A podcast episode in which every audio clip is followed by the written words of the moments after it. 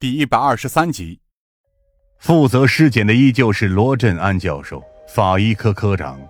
他因为没法摘手套，所以只是对着我点了点头。振作起来，张警官。身为刑警，就要有泰山崩于前面不改色的气势才行。我惭愧的叹了口气，让您见笑了。我们再讨论一下具体细节吧。死者的死因是什么？罗振安教授摇了摇头，再度解开了床单，为我展现尸块上那些血肉模糊的伤痕。因为内脏的大多数都已经被冲走了，所以无法从内部判断死因。但检测结果没有发现毒物，外部也没有足够的贯通致命伤。他顿了顿，换句话说，他是受到多处不致命的创伤。并且维持了较长时间的过程，因为有些伤口依旧崭新，而有些伤口已经开始结痂了。我立刻便反应了过来。您的意思是，赵飞是被活活虐杀的？可以这么说，而且这段过程持续了很长时间。从现有残骸的结痂程度来看，可以估计到十小时到十二小时之间。一阵寒意充斥着我的全身，我紧接着意识到更惊悚的可能性。而这些伤势本身并不致命，那他是在什么样的情景下被分尸的？罗振安教授凝视着我，没有说话，而我实际上知道了他的意思。赵飞被分尸的时候，恐怕还留有意识，光是想到这种可能性，就已经让人头皮发麻了。教授毕竟见得多了，很快便继续向我解释着那些残骸的断面。很明显，除非是大型切割机，不然凶手做不到将残骸断面切除的如此整齐，而且手法还是相当的粗糙。教授为了让我明白，还拿出了一把小手术刀，为我做现场讲解。举个例子，你觉得？当一名肉铺屠夫需不需要专业性啊？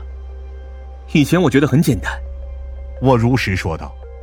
但现在我知道，各行各业都有他自己的门道。教授点了点头。嗯，的确如此。但凡涉足到解剖学的基础知识，都会明白，要切割生物组织，一定要顺着肌肉纹理，而且沿着骨骼边线动手。唯有这样，才能做到顺手而且高效。教授轻轻划开了残骸上的一道肌肉组织，向我展示侧面和断面的不同。但是这具残骸的处理，几乎可以说是悲剧性。切割人要么完全没有任何相关知识，要么就是时间紧迫，来不及做细致打算。教授收起了手术刀。从肌肉纹理到骨骼，凶手几乎是以极为残暴的态度将其利用机器粗糙的分割，没有任何章法以及目的性，或者说，他的目的就只有一个“碎”字而已。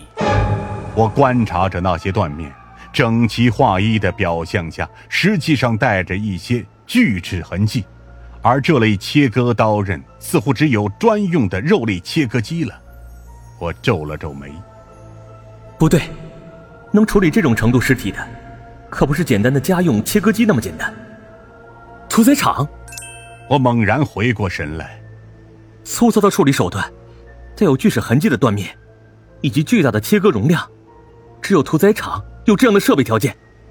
罗振安教授似乎也吃了一惊，呃，的确，这些断面，本该让我想起来市面上。未经处理的冻肉的，倒是我考虑的不够全面了。我立刻拿出手机搜索这附近的地图，而让我为之一振的是，距离临海大学不到两公里的地方，正好坐落着一座屠宰场厂房。疯子！我立刻走了出去。我发现线索了，就在离这里不远的屠宰场。然而疯子也刚好挂了手机，凝重的看着我。刚好。我这边也有事情要告诉你。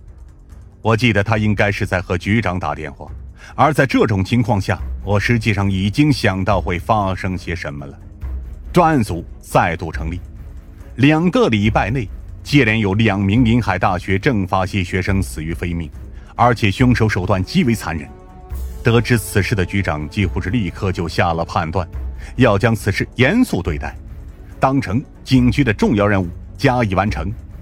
而新建立的市局专案组囊括了将近四十多个人，包含了整个市局的精锐警力，以疯子和我为负责人，临危挂帅。因为案情紧急，所以我们并没有到警局开会，而是直接在电话里确定了专案组的成立。让我们没有想到的是，夏凌威竟然也坚持要加入我们的专案组。